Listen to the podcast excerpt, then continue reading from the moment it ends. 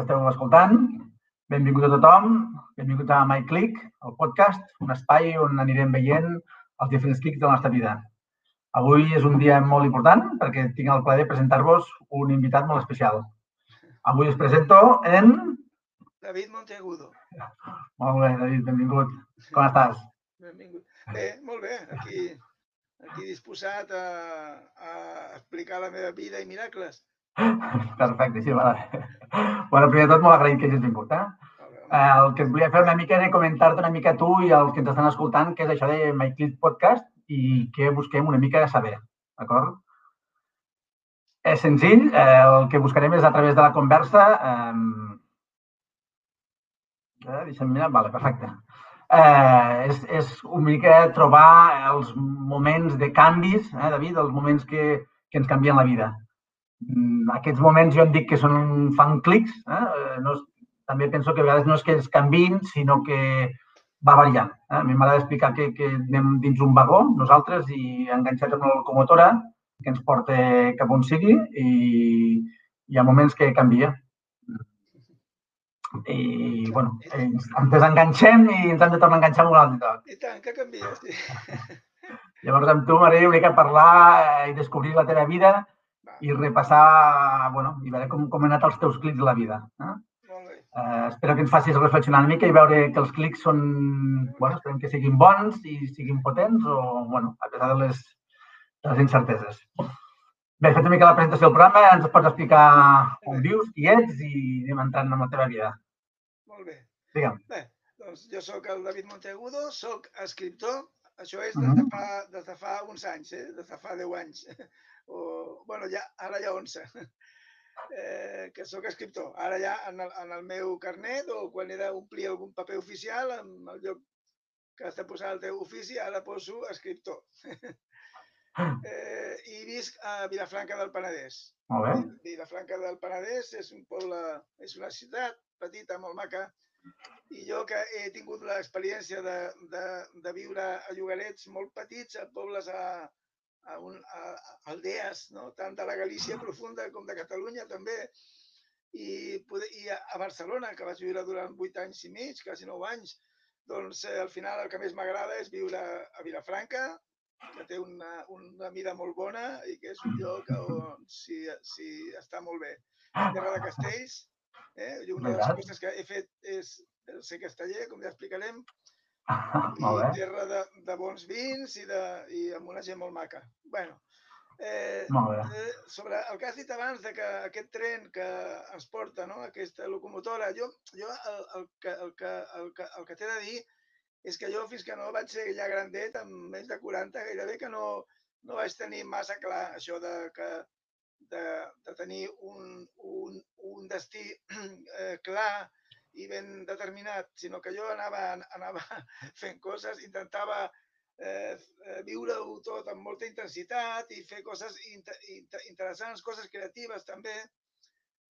I, bueno, també havíem de, de pencar, diguem-ne, de treballar per guanyar-nos les garrofes, però dintre d'això el treballar moltes vegades era no era el motiu de la meva vida, no era el motor de la meva vida, la qüestió professional, sinó que era l'altre, no? les, les aficions, les coses que, que santificava tot i eh, amb tota l'ànima i, va, en fi, de, de clics, clics amb la, amb la meva vida hi han hagut uns quants, eh? uns quants moments de canvi. Potser el primer important va ser quan eh, amb, amb cinc anys, clar, jo, amb cinc anyets, eh, tota, la meva, tota la família ens vam anar de, de la Galícia on vivíem Uh -huh. eh, cap a Catalunya. No? Llavors, esclar, això va ser un canvi important, i més per un nen com, com jo, que era un nen, un, nen, un nen precoç, de fet, que ja pensava molt, que ja, que ja barrinava, que ja recordava molt de, la, de els dos últims anys passats a Galícia, de, a partir dels tres anys, que ja recordes coses, i a Catalunya amb, una, amb un món diferent, amb un paisatge diferent, amb una cultura diferent, amb una llengua diferent. També parlo dels els anys, els anys o sigui, de l'any 67, o sigui que eh, això estava una mica diferent, però tot i això, és que també com que vam anar a una zona rural i molt, i molt, i molt petita, es parlava català realment, no? Llavors, va ser conèixer i haver-te d'adaptar a una altra llengua, a un altre món. I això va ser un canvi important, però un canvi que va, que va venir va venir marcat per, per els meus pares, la meva família, eh, perquè tot i que, i que nosaltres allà, allà a Galícia estàvem bé, perquè i, i si, si hagués estat per la meva mare, ens, ens, ens haguéssim quedat sempre allà a, a, a Galícia, que era la seva terra, perquè ella, uh -huh. tot i que va néixer a Cuba, que això també és una curiositat, com a, com, a, com, a, com, a, com a molts gallecs eh, d'aquella època, que ella era petita, eh, que molts anaven a Cuba. Eh, jo crec que era al revés. Jo pensava, pensava que eren els gallecs que marxaven, no? anaven a buscar la, la fortuna fora i no que d'allà venien. Pensava sí, més. No, no, no, no, no, perdó. El seu cas és que els seus pares els seus pares eren, eren gallecs, gent treballadora, i van anar a Cuba per guanyar-se la vida.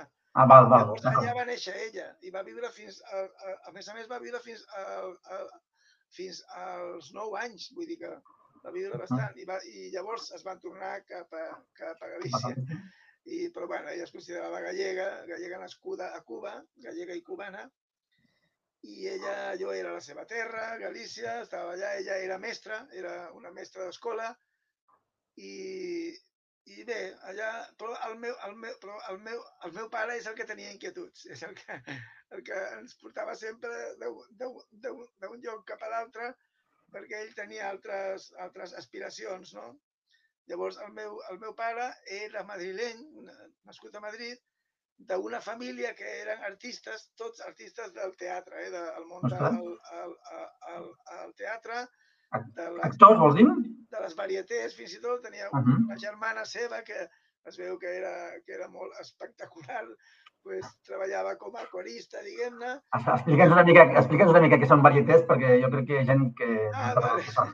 bueno, cos, eh, espectacles de, diguem-ne, revista, no? El que ara el que ara diu cabaret o coses d'aquestes. Ah, exacte, sí. Però bueno, però no, tenia molta família que havien fet sarsuela també, tot el món del teatre, gent que cantava, el seu pare era un, un gran cantant líric. bueno, ell era, era artista de mena, era un artista polifacètic que dibuixava molt bé, que escrivia molt bé, que cantava, va ser, va ser cantant a una orquestra de Galícia durant molts anys, eh, que era, era una cosa professional o semiprofessional, i ell volia venir cap a, cap a Catalunya, perquè ell, quan, quan la Guerra Civil, perquè, esclar, els meus pares, eren, jo, jo, soc un, jo, jo vaig néixer quan ells ja eren grandets, perquè jo vaig néixer quan el meu pare tenia 40 anys, i uh -huh. 37, em sembla. I el, el meu pare, quan va començar la Guerra Civil, tenia 14 anys. I estava en un orfenat, perquè a més a més es va quedar orfe als 7 anys, i estava en un orfenat d'allà a Madrid i quan va començar la Guerra Civil, al cap d'uns mesos els van portar cap a Catalunya perquè allà a Madrid, quan va, eh, era més, més perillós perquè va començar tot el setge, diguem el cerco de Madrid s'anaven acostant eh, i els, el van portar, els de la República, cap a Catalunya. I, i ell va, va estar a Catalunya en l'adolescència, durant els anys de la, de, la, de la Guerra Civil, entre els 14 i els 17, els 18 anys, i se'n va enamorar de Catalunya. O sigui, li, li va agradar molt i tot i que després va anar cap a Galícia, que és quan va conèixer la meva mare per qüestions de, de feina, històries, però ell sempre li va quedar aquella cosa de Catalunya i ell sempre ens deia que Catalunya és, és, eh, és un lloc, és un país que és molt civilitzat, que és més europeu, que es valora més la cultura, totes aquestes coses. A, a part, ell era, ell era dibuixant, era il·lustrador, va intentar Eh, fer-se un lloc en el món de la il·lustració, de la historieta, del còmic, o com a il·lustrador, i és clar, a Catalunya estaven tot el, a, Barcelona les editorials principals, l'editorial Bruguera, totes aquestes coses, i ens va arrossegar tota la família cap a Barcelona, cap a Catalunya, eh, i com que la meva mare era més nacional i podia demanar eh, que, que la destinessin cap a, cap a qualsevol... D'Espanya, de, de, de, de, de la península. doncs va, va demanar cap a Catalunya, però esclar, tampoc va poder anar a Barcelona ciutat. Vam, vam anar a un llogaret que està a prop de Sant Sadurní, que es diu El Rabato, que són quatre cases. I el meu pare de llavors anava a Barcelona amb el tren, per suposat, perquè no, no, no teníem cotxe. Anava a Barcelona a intentar col·locar-se. Bueno, en fi, vam començar a Catalunya. El canvi important després hi ha altres clics que són potser coses més, eh, que són clics molt importants per a la teva vida, que determinen tot, però que no tenen, que són més, més, més íntims o més de la vida més privada o més íntima personal, que no, que no tenen una traducció, que no, que no tenen, diguem una... La íntima, la íntima, sí, sí, sí. Que és... que és quan, quan vaig conèixer la meva dona, no? Que la meva dona, quan jo tenia 24 anys, sí, que ja fa molts anys que anem plegats, jo ara tinc 58, i, eh, aquest, i quan vaig conèixer l'Olga, i això també va ser molt important, perquè també ha, ha determinat molt el que, el que ha sigut la meva vida, i moltes coses que he aconseguit, ella ella m'ha ajudat molt i ha sigut molt important en uns moments claus també, no? Ja Éreu, éreu veïns, éreu de poblacions similars o la mateixa no, no, població? ella és també de, de Vil, Vil, Vil, Vil, Vil, Vilafranca, de, del, del Penedès, i quan jo vaig venir a viure a Vilafranca, que ja fa molts anys que, ja fa molts anys que, que hi visc aquí, doncs eh, la, la, la, vaig conèixer aquí. Uh -huh. I, bueno, eh, i de, de canvis, bueno, de, de canvis de feina molts, perquè jo... Home, però jo, jo primer volia comentar que jo crec que havia sigut un gran esportista, no? Sí. De jove? Exacte. Jo, eh, jo he, he, he anat cremant moltes etapes vitals i també és cert que tinc una, un costum que no és bo, potser que és que quan deixo una, una etapa enrere ja no torno a aquell món, ja canvio totalment i trenco una mica els ponts i això tampoc és bo, però bueno. Primer vaig, eh, sí, primer a Vilafranca allà pues, eh, vaig començar a córrer, a atletisme, no? amb, amb, el, amb el club, el esportiu Penedès, i bueno, això ho vaig fer des dels 14 fins als 20 anys, diguem-ne. I com a, com a, com a atleta eh, vaig començar quan ja, eh, a, cor, a, cor, a córrer maratons, que és una cosa que ara molta gent corre maratons, però jo llavors no era tan, no, no, no, no estava tan generalitzat com ara, era més minoritari i, i de seguida, als 17 anys, 18, vaig començar a córrer maratons i vaig arribar a ser campió de Catalunya de marató. De, que, que, o sigui, campió de Catalunya júnior. Eh? Jo amb, amb 19 anys, això pels que pels que, pels que corrin i sàpiguen una mica d'aquestes qüestions, amb 19 anys vaig, vaig córrer la marató als 42 quilòmetres en 2 hores i 36 minuts. Que això, és clar, per, per, per, un nen, per un noi que té 19 anys, és una bestiesa, no? Ostres, Llavors, eh, i ser... amb el nivell de, de tecnicisme que hi devia haver, no? Que no eren tan tècnics com ara, potser, no? Bueno, jo, eh, amb la preparació que vaig fer per la marató, que això va, ja va ser als 19 anys, ja, al cap de, de, després dels 20 anys ho vaig deixar i l'entrenador que em va, em, va, em va preparar per això va tenir una preparació molt, molt bona i fins i tot amb el, amb el tema del el menjar, amb la dieta, els exercicis, els entrenaments. No, no, va ser una bona, una bona preparació.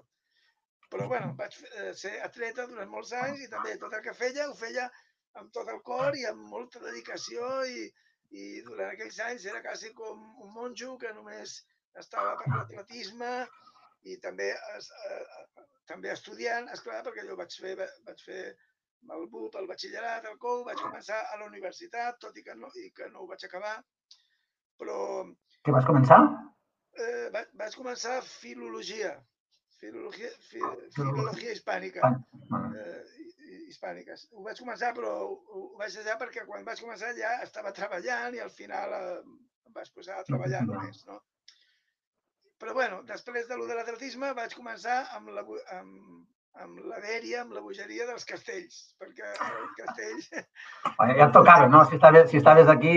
Per, per la gent de Vilafranca eh, és una cosa que és molt coneguda i és molt important pels vilafranquins i em, també em, va, em vaig enamorar de, de, dels castells de, de Vilafranca i, i bueno, jo abans de ser, de ser casteller, d'entrar ja en una, colla, en una colla castellera, de decidir-me a entrar als castellers de Vilafranca, que vaig entrar quan tenia 19, eh, quan, quan encara feia atletisme, vaig solapar.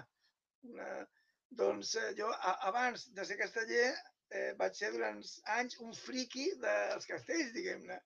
Jo tota la informació que existia llavors sobre els castells, que era molta menys de la que hi ha ara, però eh, els pocs llibres que, diguem-ne, s'havien escrits sobre castells, me'ls me sabia de memòria i era un apassionat, anava a les sortides més importants, a les actuacions castelleres, o sigui, estava, estava enamorat dels castells i tenia la, l'aspiració, la, la gossadia de, de ser casteller també, que allò em feia molt de respecte perquè veia els castellers com uns herois, com uns semideus. I resulta que jo després vaig començar a fer, a, a, a fer castells i tot i que em va, em va costar fer-me un lloc, fer-me un lloc, dic, és que amb els, les persones que pugen en el tronc del castell, que són els que, els que, bueno, els que sobresurten d'aquella base, que, que la base és importantíssima i, i la base és el que fa els castells, però bueno, hi ha, un, hi ha una, una cosa que, que fa molt, molta il·lusió, no que et deixin pujar a dalt de, dels castells. I al final també... L'estructura. I al final també ho vaig, ho vaig aconseguir, que aquí ja va ser amb la meva dona, amb l'Olga, que pujava a sobre meu sempre, i amb el Fèlix Miret, que és una persona que em sembla que veu entrevistar aquí amb, sí, sí. el Clic, amb, amb aquest mateix podcast. El Fèlix Miret era el que anava a, so, a, so, a, a sota meu i, vam, i vam, en, ens vam especialitzar sobretot amb els pilars, que són els castells, les construccions d'una sola persona, d'una sola persona per pis, diguem-ne, no? les, de, les més primetes, les de, de més equilibri, i vam recuperar el Pilar de Buit amb folre i manilles, que era una construcció mítica del segle XIX, que no, que, que no es va fer en tot el segle XX, i nosaltres, eh, bueno, jo sempre dic que, que el Félix Miret i eh, l'Olga i jo som mítics castellers del, de, del segle passat, perquè esclar, vam aconseguir eh, totes aquestes proeses quan, quan s'acabava el, segle XX, de fet, amb els anys 90 i tal. No? Va, vau, deixar, vau deixar el llistó alt, no? Pel segle que ve, no? Que es, no, que es notés. Llavors jo ja vaig, vaig fer aquests canvis i ja era, ja era una mica conegut a, a, a Vilafranca com bueno, aquell personatge curiós que primer pues, era atleta i després resulta que era casteller. I, bueno. Però llavors, després, eh, és quan va, quan va succeir el clic, l'altre clic, el, el més sonat, diguem-ne, no? el més important Ep. I, i, i important perquè també fer un canvi de ser atleta a ser casteller eh, home, és important, però ni amb, el, ni amb l'atletisme ni amb els castells guanyava diners. Era, era un hobby, diguem-ne, ni, ni tenia, tenia una certa projecció pública sí, a dins de Vilafranca.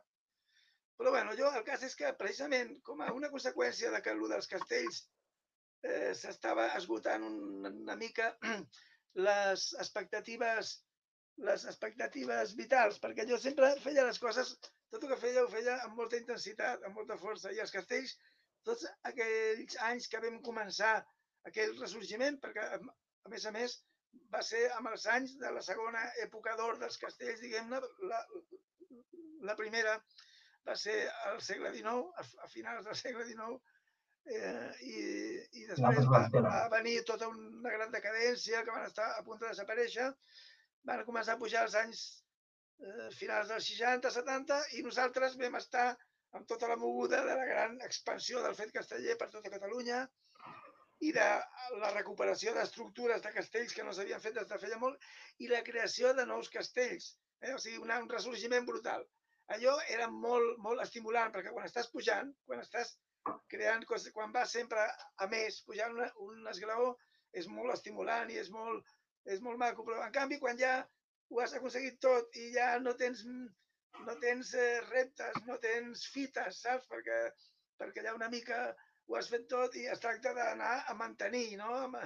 Esclar, jo em vaig, em vaig plantejar els castells, és una, és una activitat que és, és molt maco, eh? o sigui, el fer castells és de, la, de les coses, és potser la cosa més, més apassionant i més romàntica que he fet amb la, amb la meva vida perquè és una wow. activitat que es fa per, per l'interès de la comunitat, que tothom hi participa, és interclassista, interedats, inter de tot, i és molt apassionant, és una cosa molt maca.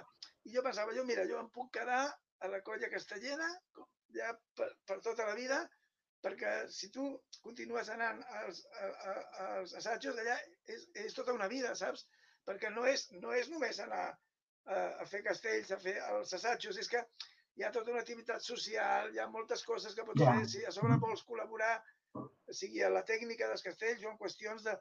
bueno, pots passar-te la vida, tot el, el teu temps lliure, no, no, no, no la feina, perquè això sí, això, això sí, no és remunerat, però pots, eh, pots tenir el teu... Quan, quants dies assajàveu, més o menys, de mitjana? Per exemple? Quants dies assa- assajàveu entre a la Bueno, setmana? quan estàvem amb la, amb la febre pilanera, creant el Pilar de 8, era cada dia, eh? Cada dia. Els, eh, tota la colla, el gruix... Cada dia de no. 5 dies, 5 o 7 dies, que O és sigui, el gruix de la colla no, però els, els, que, els que estaven preparant el Pilar concretament, que érem els que pujàvem al- en el Pilar, el tronc, més unes quantes persones molt entusiastes que ens, ens, eh, ens acompanyaven i ens feien pinya, és que eh, durant els moments de màxima uns, ens vam tirar 3 o 4 anys que assajaven cada dia. Cada dia. No, no, és que era molt, molt, molt difícil, era una, una cosa quasi, quasi, quasi de circ, no? Era molt, de, quant a la dificultat tècnica, i llavors assajaven molt. Però bueno, l'expectativa vital de quedar-te amb els castells, no, no ja pujant sempre per tota la vida a dalt de, de, del castell, però amb, amb amb una colla castellera hi ha, hi ha feina, hi ha activitat, hi ha relacions socials. Si vols, allà tens la teva vida, tens el teu, el teu, el teu espai, hi ha un bar, un restaurant, un lloc social, és fantàstic.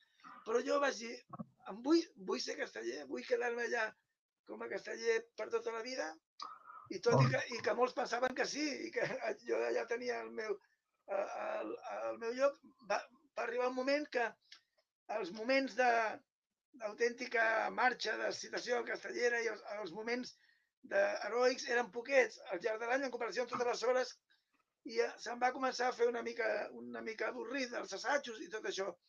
I vaig dir, no, has de, has de fer alguna altra cosa amb la, amb la teva vida. A part, va coincidir quan jo eh, estava treballant ja en una, en, en una fàbrica, jo havia, havia anar, anat canviant de feina constantment, perquè jo, tot i que, i que era un estudiant a l'institut bastant brillant, sobretot amb lletres, i vaig començar la universitat, però en canvi les feines que vaig fer van ser sempre sempre feines de, de taller, de fàbrica, d'instal·lacions, de muntatges, de currante, perquè és una altra faceta. Jo tinc moltes facetes, sóc molt manetes i, i, i no, no, no em costava trobar feina, diguem-ne, d'aquestes coses. I al final, amb, ja amb els quasi 40 anys, doncs eh, vaig trobar jo, feina en una fàbrica que fèiem caixes de cartró, no, a Vilafranca, un poble que està a prop, i, i esclar... ja Quan tenies 40 anys et va passar això?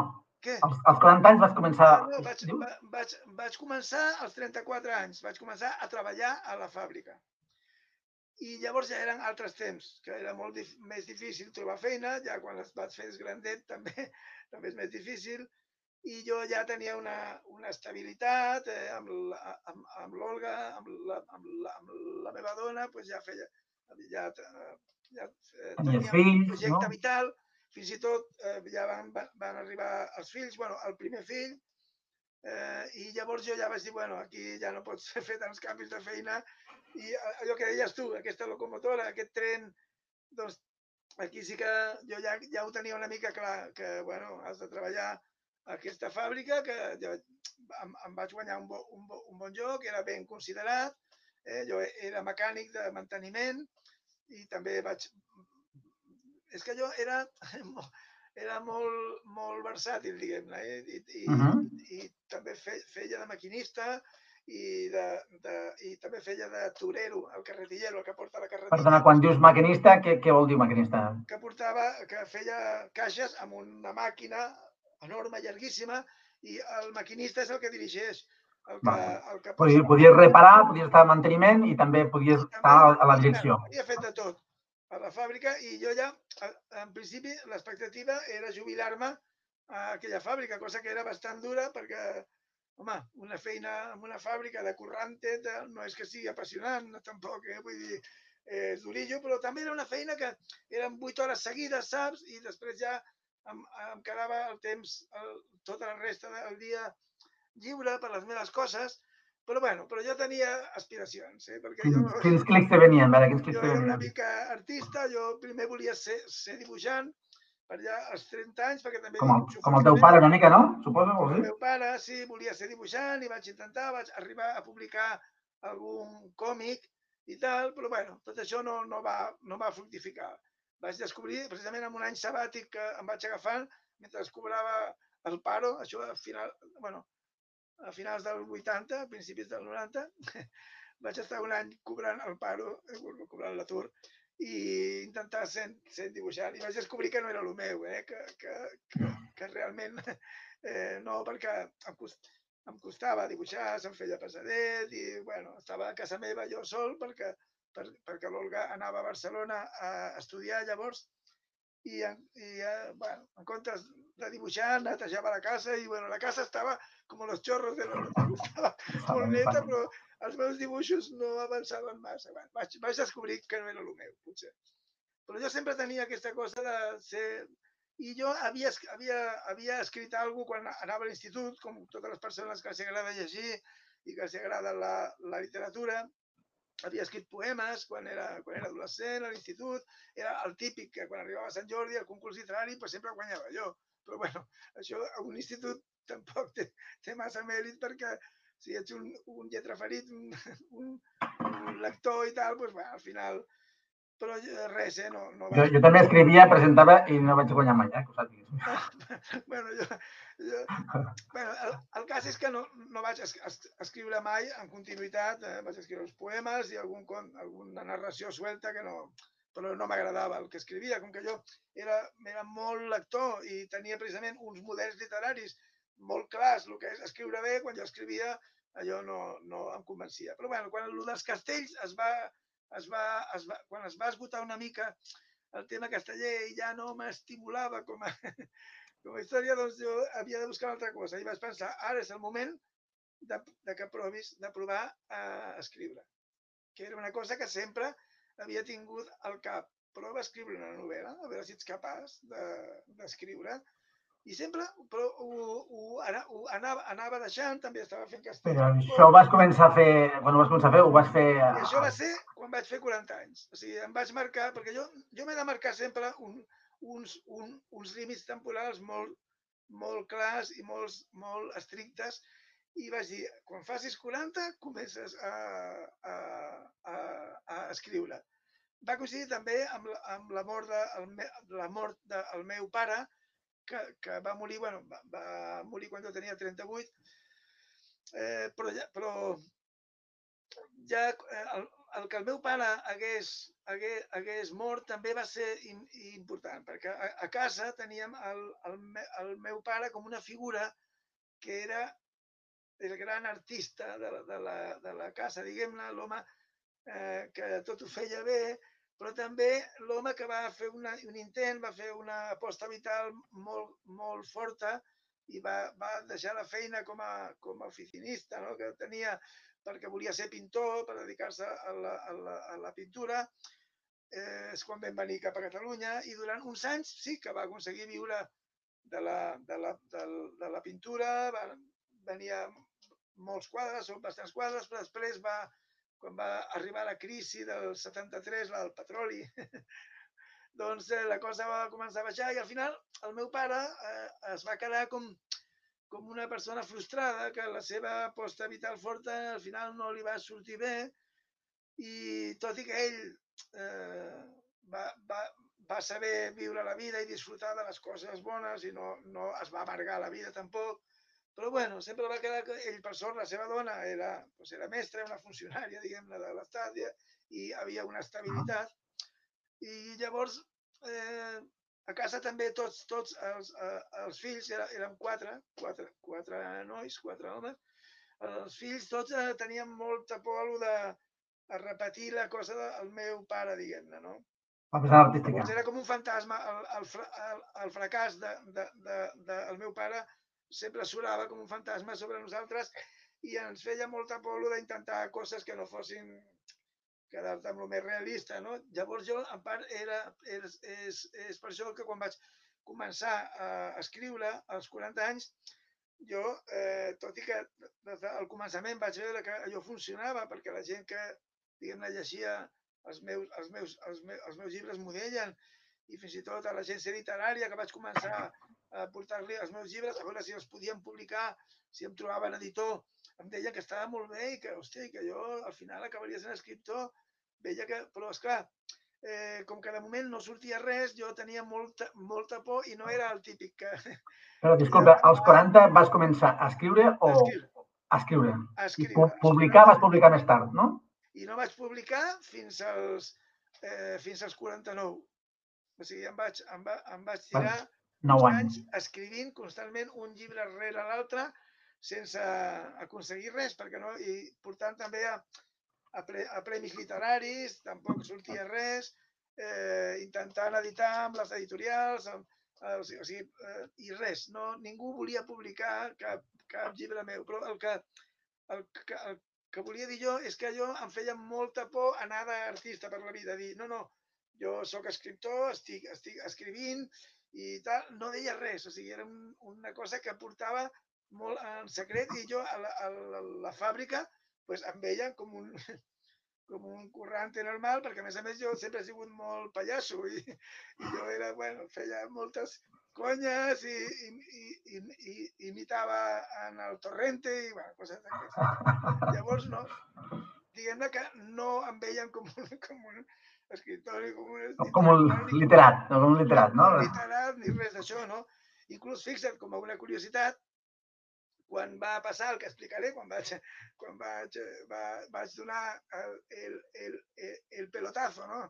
el gran clic amb aquell llibre que va ser un èxit i un bestseller.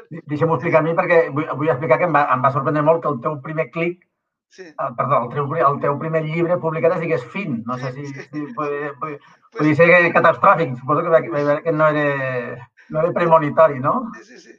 Bueno, pues ara, ara, ara explicaré lo, de, lo del llibre, però eh, com a curiositat, quan ja van, van començar a venir a la, a la fàbrica els de la tele, els de la ràdio, a fer-me entrevistes, a més a més amb, amb, amb, amb aquell morbo d'aquella cosa que, és tan, és tan llaminera per als mitjans de comunicació generalistes, no? de que el, el, el rotllo Cenicienta, no? un tio que treballa en una fàbrica i tal, i que resulta que ha tret un llibre que ja va per la cinquena edició i que és un èxit, i, i llavors van, van, van venir, quan estava a la fàbrica currant, venien a fer-me entrevistes, pa- parlaven primer, esclar, amb els, de, amb els de la fàbrica, amb els, i bueno, va, sí, sí, vine, pa- passeu. I algun, algun company meu, algun, eh, algun treballador, doncs es, va, es van trobar que entraven uns amb unes càmeres i tal, i, i van dir, però, però això, això per què és? Com és que tenim aquí els, els de la tele? I, diu, i, i un altre diu, però si és el, el pany d'aquest, aquest Monty, que el tio resulta que ha escrit un llibre que no sé què. I el Monty, però què diu? No? O sigui que jo ho portava molt, com, molt en, en secret i molt amagat, diguem-ne, per aquesta por a, a, a, a, a crear expectatives que no es complissin, saps?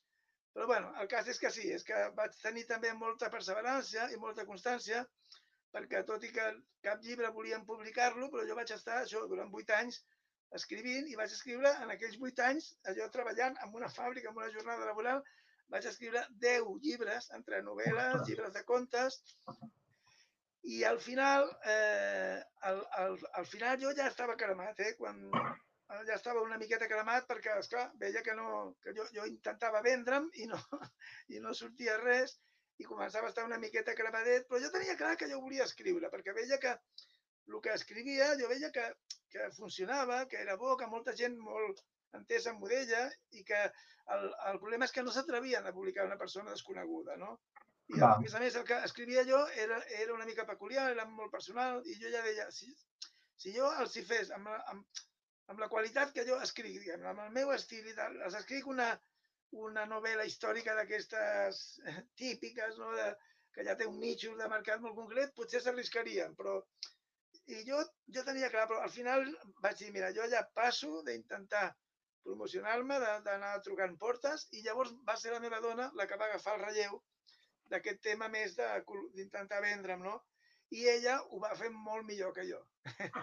Perquè jo Era, era una dona, ja se no serveixo per escriure, però en canvi per vendre'm doncs no serveixo.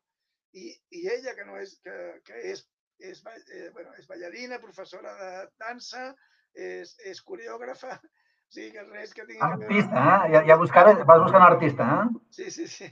Sí, això també és, és, és, és, és un problema des del punt de vista econòmic perquè una, una llar amb dos, dos, dos artistes malament, però bueno, ella sol que amb les classes de dansa, de fet, és amb el que, amb, amb el que es guanya la vida bé.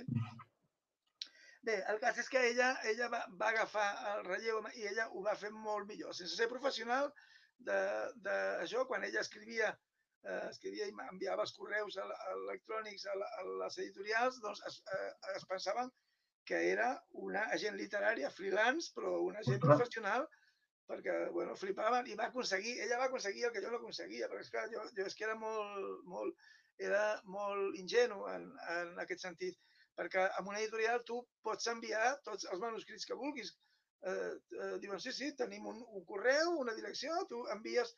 Però, esclar, allò arriba i tenen 400.000 manuscrits, el llencen allà, i ella, en canvi, contactava l'editorial amb un correu electrònic, que jo llavors encara no feia servir els ordinadors, ni internet, ni res d'això, perquè jo era pretecnològic, i, i ella enviava un correu dient, mira, tinc un, un, un autor eh, que l'heu de, l'heu de llegir perquè ella, no sé, ella, ella sabia vendre, em posava algun fragment curtet de l'obra que ella ja triava bé i el cas és que ella va aconseguir que de diverses editorials que li diguessin, va, vinga, passa'ns-ho, passa'ns-ho que ens ho mirarem. Llavors, quan et diuen porta, ja saps que se'l miraran i que almenys faran un, un judici, diran, va. i molts, molts doncs, contestaven i deien, bueno, allò típic, no? Aquella, el tòpico piadoso, no? de, bueno, eh, està molt bé, continua, però no encaixa amb, amb la nostra línia editorial i tal, no? I, i d'altres ni, ni tan sols contestaven, no? I com vas ella, trobar? Sí, ella, una de, de les editorials amb la, amb, les, amb la que va contestar va ser amb a, a, Acantilado, uh -huh. que és, és Quaderns Crema, Quaderns Crema Acantilado, perquè Quaderns Crema, la famosa editorial del Jaume Vallcorba, que va descobrir amb el Quim Monsó, per exemple, eh, Quaderns Crema, el, després, als anys, a l'any 90, sembla que, no, a l'any 90 i pico ja, va, va, va crear a, a Cantilado per publicar en castellà, per publicar precisament autors en, en castellà, tant d'autors estrangers, eh, clàssics, com també eh, gent que escrivís en castellà d'aquí. I els de Cantilado van ser un dels que es van, li van dir, porta'ns un llibre, no? Va, vinga, porta'ns el, el llibre d'aquest home que dius que és tan bo. Però bueno, el cas és que ells tampoc van, van contestar ni res. Però llavors, eh, el Jordi Llavina, també una persona que he d'esmentar, de, si jo he, he, he, he, he de parlar del meu, eh, del meu clic, gran clic i del pelotazo, he de parlar de la Olga, de l'Olga Álvarez, que és la meva dona, i del Jordi Llavina. Jordi Llavina, escriptor, poeta, eh? Eh, un home que també em va donar un, un, una empenta important en, en, en I el vas conèixer pels castells, potser, o no? Eh, bueno, sí, sí, el, va, el vaig conèixer per el, els castells perquè, eh, perquè ell portava el, el, a, a la seva filla, a la Cesca, que era Anjaneta llavors, ara, ara, ara ja és una dona, però era Anjaneta, a més a més una bona Anjaneta dels castells, i ell, ell venia a la, a la vostra colla. Com a, com a, com a pare com a pare de... de vale, vale, vale. vale. A dins de la colla que entren per als seus fills. I el Fèlix Miret li va dir amb el Jordi Llavina però si aquest, aquest, aquest, el, aquest paio escriu. El, el, el, el, el, el David escriu. El Jordi Llavina em coneixia eh, com, a, com a piraner, com aquell paio aquell paio que feia el pilar allà i que es posava vermell com, com un cabró quan aguantava el pilar i tal. Bueno, aguantaves la seva filla, no? Eh, sí, sí, bueno, sí, tot i que... I, és important per un pare. Realitzats amb els pilars, concretament, i la seva filla pujava amb uns altres castells. Ah, bueno, és igual, el cas que... I, és clar, el, el, Jordi, el Jordi Llavina, com a tota persona que té que té que s'ha fet un lloc amb el món literari i que té molts contactes, doncs hi ha molta gent que li, que li passa al, al seu llibre. Diu, mira, jo és que he escrit una, una, una, una, una novel·la policial eh? ah, i te, te l'has de llegir i una altra, jo he escrit això i aquestes persones estan molt escarmentades i al final acaben ja dient fins i tot que no, perquè, perquè esclar, hi ha molta gent que, que escriu però, però ell pensa, hòstia, és molt bona persona, és molt bon paio, però això, no, això eh, és que no m'agrada i llavors ara, ara com li dic i tal, no? I ell quan el Fèlix li va dir que jo escrivia, va dir, ah, sí, molt bé, molt bé i tal. I, i, i llavors, al final, vam, vam coincidir el Jordi Llavina i jo perquè els castellers van organitzar un concurs literari, un concurs de, de poesia sobre castells i quan van buscar gent per al jurat li van demanar al Jordi Llavina si podia Va. ser president del el jurat i el, algú que sabia que jo escrivia i tal, pues em va dir, home, vols ser jurat tu? Jo, va, vinga, anem. I quan vam coincidir amb el jurat, el Jordi Llavina i jo, quan vam parlar sobre els treballs i jo vaig Ah, vau... ell va, va veure que jo tenia... Hòstia, va dir, hòstia, aquest paio eh, sembla que té un criteri i que és una persona llegida i que, bueno, potser... I bueno, això tot, això anaven passant mesos anava- i al, al final, un dia que vam coincidir en un bar de Vilafranca, al cap de...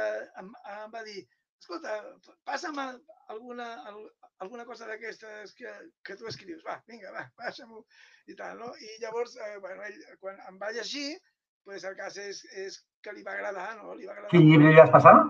Eh, li vaig passar un, un, lli- un, llibre, un, lli- un, llibre, un llibre de contes que s'ha publicat després a Cantilado amb el nom de El Edificio, tot i que jo amb el meu manuscrit el títol era diferent, però li vaig passar un llibre, un, un llibre de contes, és el que, el que li vaig passar primer. I quan ho va llegir va dir, hòstia, però a mi això m'agrada i com és possible que no, que aquest home no el publiquin. I va dir, no, pues, això no pot ser, hem de- hem d'aconseguir que aquest home, aquest home publiqui perquè...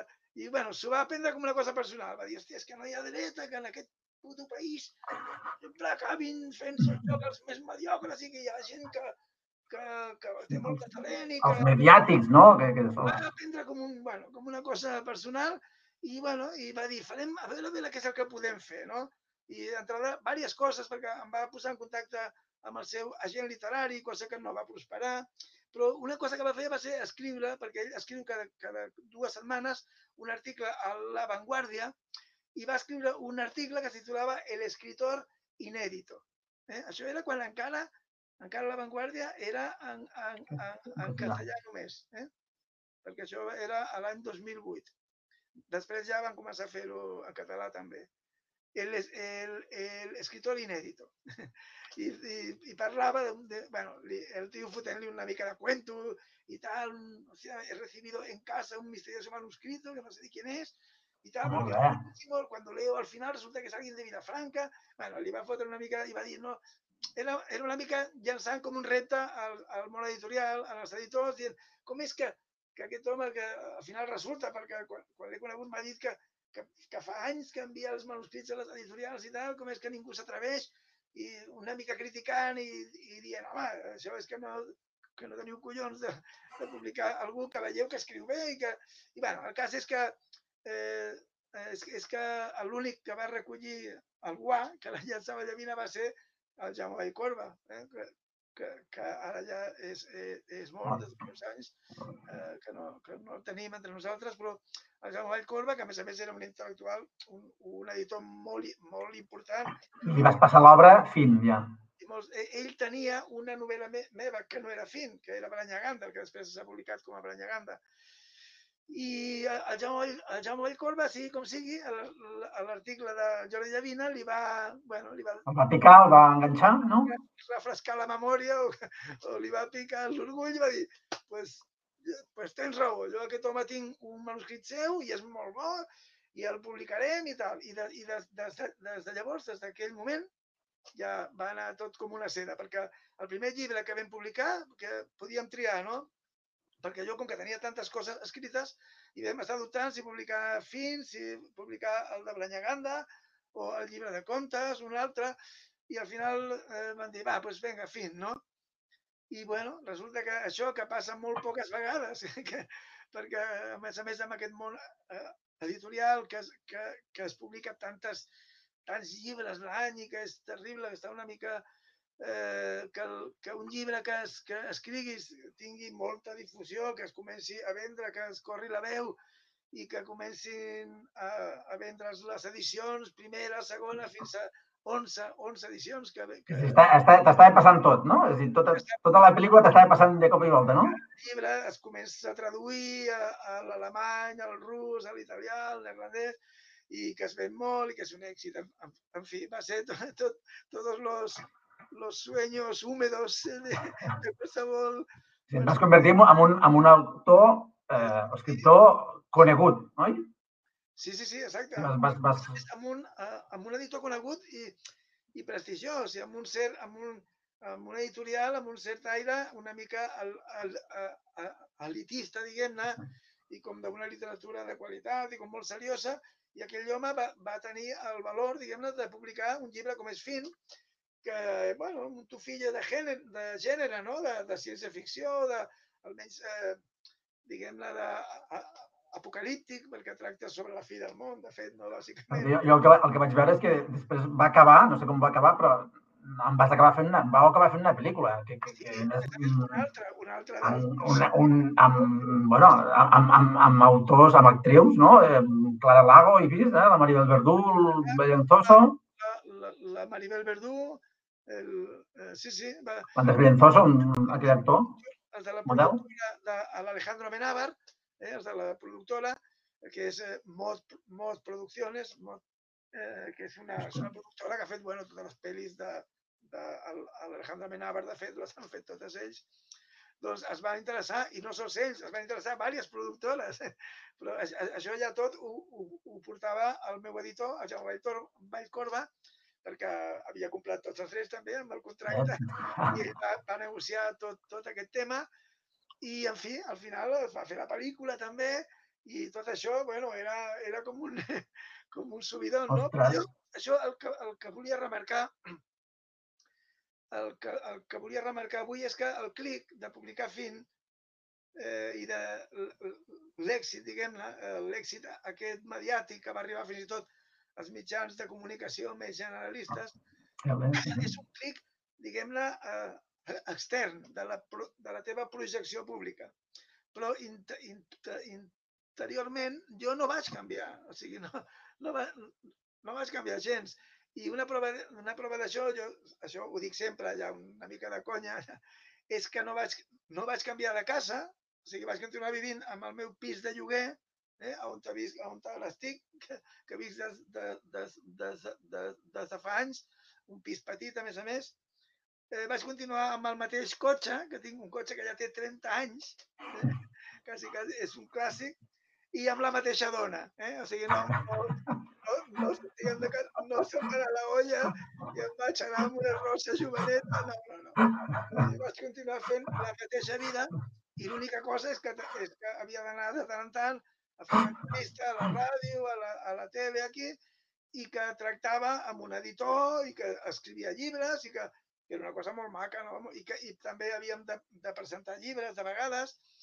I a part, esclar, eh, tot, tot aquest tema va ser im, im, im, important també perquè jo, bueno, jo, jo, soc, jo soc tartamut, de fet, eh? i quan era petit ho era, ho era molt, diguem-ne, i, i després era, esclar, era, era conegut com una persona que, que queixava, que li, que li costava molt parlar i que, i que i quan, esclar, quan la gent, quan veia que, que a una entrevista estàvem mirant, per exemple, la tele, perquè durant, durant, uns, durant uns quants mesos va ser, va ser bestial, y deien, hoy tenemos aquí a, a, a David Monteagudo, diu, però si aquest home no, no podrà parlar, aquest home farà el ridícul aquí.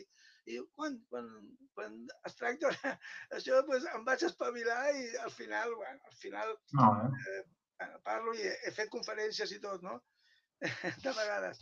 O sigui que sí, sí que vaig, va, vaig fer un canvi, però interiorment eh, jo vaig continuar fent la, la mateixa vida i sobretot jo el que volia era escriure llibres i escriure bé, perquè jo admiro molt els grans escriptors, els grans clàssics que llegeixo constantment. O sigui, jo, eh, el que jo volia aconseguir no era fer entrevistes, ni guanyar diners, ni, ni tenir un cotxe molt bo, ni conèixer dones.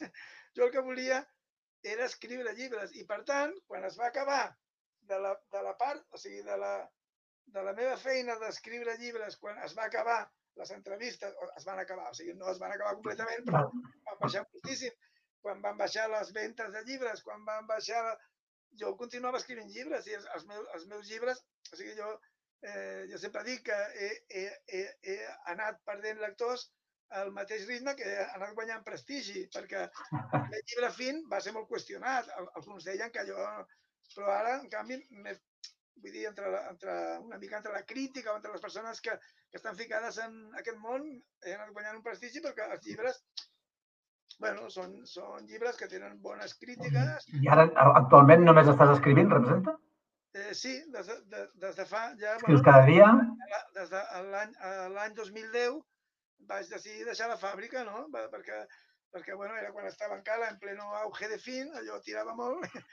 I veus, això que deies tu de, de el no tenir por en els canvis, diguem-ne, i el cas és que vaig, vaig deixar la fàbrica i em vaig dedicar només a, escriure, a ser, a ser escriptor. Llavors, eh, ser, ser escriptor en, en aquest país, si no treus un pelotazo d'aquests, és, és dur, has de sobreviure. Llavors, eh, faig taller, dono tallers literaris, Va. i faig correccions d'estil i alguna traducció del català al castellà. bueno, et vas guanyant la vida, diguem-ne, sobrevivint, però bueno, a casa, com que som dos, entre, entre l'Olga i jo, doncs anem, anem tirant amb els nostres fills, tenim dos, dos, dos nens, i, i, bueno, i una altra cosa que he pogut fer gràcies a això és que jo estic, estic a casa i com que jo treballo a casa, diguem-ne, i com que guanyo, ara guanyo pocs diners, o menys que la meva dona, doncs almenys jo faig, faig la feina de, de mestressa de casa. molt bé, molt bé. La igualtat és, és molt bona, és molt bona. He pogut, he pogut també viure molt amb els meus fills, tota la seva infantesa, perquè hem, hem, hem tingut els fills tard nosaltres. Eh? Jo he tingut el, el, el, el primer quan jo tenia 44 i el segon quan tenia 50, que si no. Llavors, ara encara, el petit encara té... Ara els... T'has buscat uns clics, uns cliquets que deia un company sí. teu de, Llavors, de Vilafranca? he pogut viure amb els meus fills, estar molt per ells, ells els, els meus fills no es queden en, en, en el menjador de la seva escola, sinó que venen a casa perquè a mi a mi m'agrada cuinar i els, el, els hi faig el, el menjar sempre i, i, i bueno, a, a, casa, a casa tenim els rols tradicionals, eh? vull dir, hi ha el que, el que treballa fora i que torna tard, que de vegades els nens ja estan dormint i el, però estan invertits. O sigui, és la meva dona la que, la, la que fa d'home convencional d'abans i jo soc, soc una, una, una maruja total. Jo a casa ho faig tot, tot, no sé, tinc un tipus de, tinc un caràcter, una, una personalitat que ja sabem amb aquesta feina. Ostres, home, així David, jo veig que has tingut una vida molt plena de clics Sí. Um, I veig que, bueno, que, que suposo que apostes pels clics que són bons, no? encara que ens facin por. Sí, bueno... I, i has, has, has, has, anat, has anat travessant... Bueno, eh, no, no, sí. no són fàcils o no són, han sigut un, un agosarats a vegades, eh? Coses difícils i coses agosarades. I jo penso que amb una, amb una, amb una crisi, ara que estem, estem vivint una crisi que vam viure la crisi eh, eh, econòmica aquesta del, de, de, el, el 2007-8. El 2009, precisament quan vaig publicar. doncs, ostres, eh, són, són, són, són, són moments que s'han que, que d'aprofitar. Jo sempre quan veig per la tele que parlen de aquests, aquests, aquests, aquests treballadors d'una empresa que hi ha una remodelació, una remodelació industrial brutal, que tanquen fàbriques i que, hòstia, i que estan allà lluitant perquè, per mantenir un lloc de treball, doncs jo penso, hòstia, a, a, a, aprofita això, en comptes d'estar de, allà intentant conservar un lloc que ja es veu que no va per aquí la cosa, que jo acabaré... Doncs, hòstia, diu, doncs mira, aprofito la, la, la, la indemnització que em doni i, em, i busco i faig un canvi de vida, no? I penso, hòstia, a mi, a mi em dóna marxa, això. M'ho dices perfecte, m'ho dices perfecte. Escolta, així hem d'anar buscant més clics, no? Apoyem aquest, aquest clic, sí? sí? Bueno, ja està, jo crec que he fet un bon, un bon resum de... Sí, sí, sí, sí. Ens ha, ens ha perfecte. Escolta, um, doncs molt agraït per que hagis vingut aquí, estiguem face to face. Uh, espero que agradi molt el que dius tu uh, i ens agafi a tothom a, a fer clics, a buscar clics i per fer canvis i anar progressant. En fi, ja per acabar, et podem seguir en algun lloc o només som llibres? És que jo no, no, jo no estic a, la, a les xarxes socials. Vale. El que farem és et, et, et llegirem, doncs. Si, si poseu, si en el, en el Google poseu David Monteagudo, David Monteagudo escritor o David Monteagudo, pues ja veureu que surten tots els meus llibres i, i podeu, podeu triar. Doncs pues quedem allà, doncs. Molt bé, David, un plaer i fins una altra. Gràcies. D'acord? Vale. Adéu. Molt bé, adéu.